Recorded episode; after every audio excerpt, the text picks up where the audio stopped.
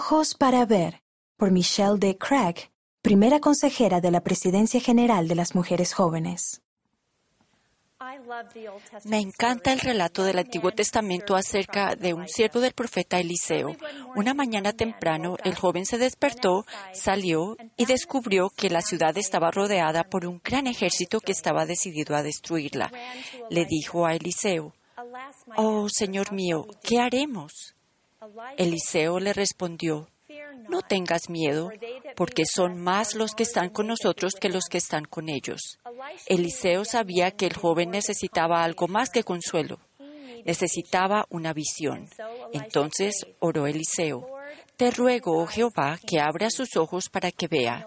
Entonces Jehová abrió los ojos del joven y miró y he aquí que el monte estaba lleno de gente de a caballo y de carros de fuego alrededor de Eliseo.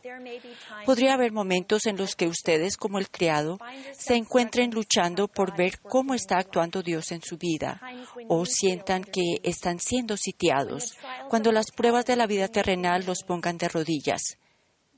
Esperen y confíen en Dios y en su tiempo, porque pueden confiar en Él con todo su corazón. Sin embargo, aquí hay una segunda enseñanza. Mis queridos hermanos y hermanas, ustedes también pueden orar para que el Señor les abra los ojos y vean algo que no verían normalmente. Quizás las cosas más importantes que debamos ver con claridad es quién es Dios y quiénes somos nosotros realmente, hijos e hijas de padres celestiales con una naturaleza divina y un destino eterno. Pídanle a Dios que les revele estas verdades, así como lo que Él siente por ustedes.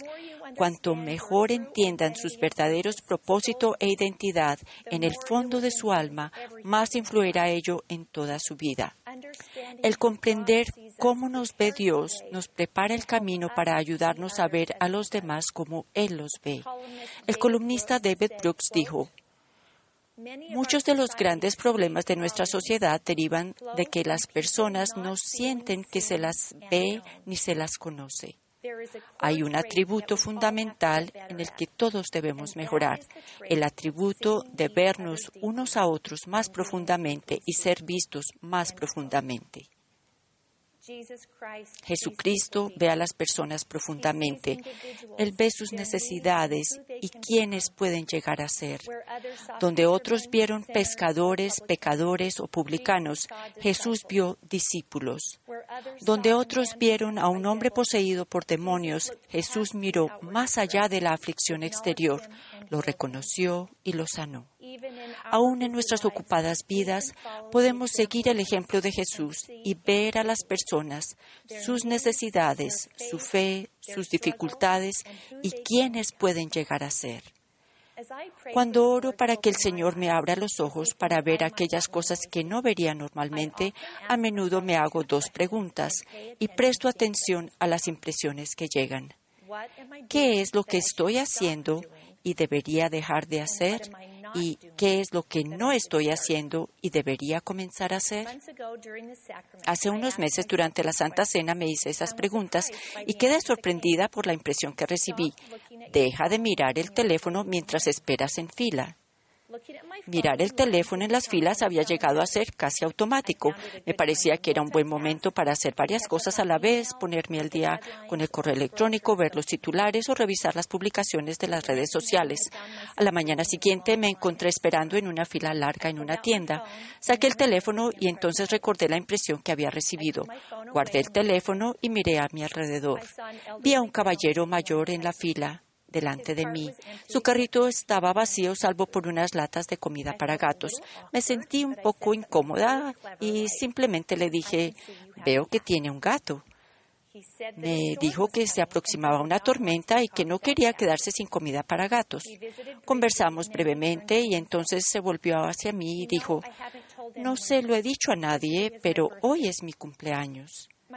Mi corazón se conmovió.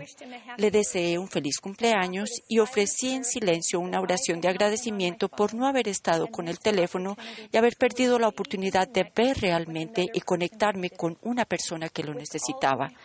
Sinceramente, no quiero ser como el sacerdote o el levita en el camino a Jericó, alguien que mira y pasa de largo, pero creo que muchas veces lo soy. Hace poco aprendí una valiosa lección acerca de ver profundamente gracias a una jovencita llamada Roslyn. La historia la compartió una amiga que se quedó desolada cuando su esposo, con quien llevaba más de 20 años de casada, se fue de la casa. Como sus hijos dividían su tiempo entre su padre y su madre, la perspectiva de asistir sola a la iglesia le parecía abrumadora. Esto fue lo que ella relató. En una iglesia en la que la familia tiene suma importancia, sentarse a solas puede ser doloroso. Este primer domingo entré orando para que nadie me hablara. Apenas podía mantener la compostura y estaba al borde de las lágrimas. Me senté en mi lugar habitual esperando que nadie notara cuán vacío estaba el banco. Una mujer joven de nuestro barrio se dio la vuelta y me miró. Fingí una sonrisa y ella también me sonrió. Vi la preocupación en su rostro. Rogué en silencio que no viniera a hablarme. No tenía nada positivo que decir y sabía que lloraría. Volví a bajar la vista y evité mirarla a los ojos. Durante la siguiente hora noté que de vez en cuando se daba la vuelta para mirarme. Ni bien terminó la reunión, vino directamente hacia mí. Hola, Roslyn, dije en voz baja. Me abrazó y me dijo, hermana Smith, puedo ver que hoy está teniendo un mal día. Lo siento mucho. La amo. Como había previsto, empecé a llorar cuando me volvió a abrazar. Sin embargo, al marcharme pensé, quizás sí pueda superar esto después de todo. Esa dulce jovencita de 16 años me buscó cada domingo durante el resto del año para abrazarme y preguntar, ¿cómo está? Aquello marcó una gran diferencia en cómo me sentía al ir a la capilla.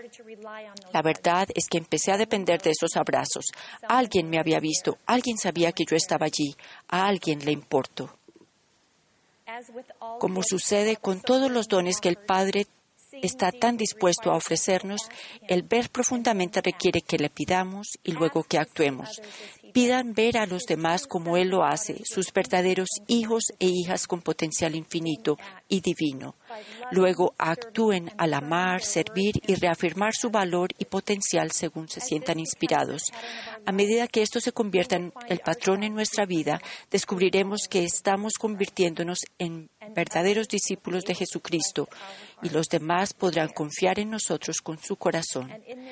Y siguiendo este patrón también descubriremos nuestros propios propósito e identidad verdaderos.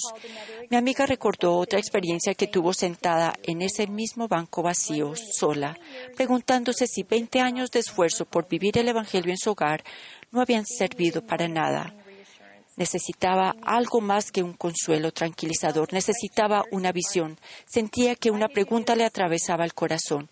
¿Por qué hiciste esas cosas? ¿Las hiciste por la recompensa, la alabanza de los demás o el resultado deseado? Ella dudó por un momento, indagó en su corazón y entonces pudo contestar con certeza, las hice porque amo al Salvador y amo su Evangelio. El Señor le abrió los ojos para ayudarla a ver. Este simple pero poderoso cambio de visión la ayudó a continuar avanzando con fe en Cristo, a pesar de sus circunstancias. Testifico que Jesucristo nos ama y puede darnos ojos para ver, incluso cuando sea difícil, incluso cuando estemos cansados, incluso cuando nos sintamos solos e incluso cuando los resultados no sean los que esperábamos. Mediante su gracia, Él nos bendecirá y aumentará nuestra capacidad. Mediante el poder del Espíritu Santo, Cristo nos permitirá vernos a nosotros mismos y ver a los demás como Él lo hace. Y con su ayuda podemos discernir qué es lo más necesario. Podemos empezar a ver la mano del Señor trabajando y resolviendo los pormenores habituales de nuestra vida. Veremos profundamente. Entonces, en ese gran día, cuando Él aparezca, seremos semejantes a Él, porque lo veremos tal como es, para que tengamos esta esperanza. Es mi oración en el nombre de Jesucristo. Amén.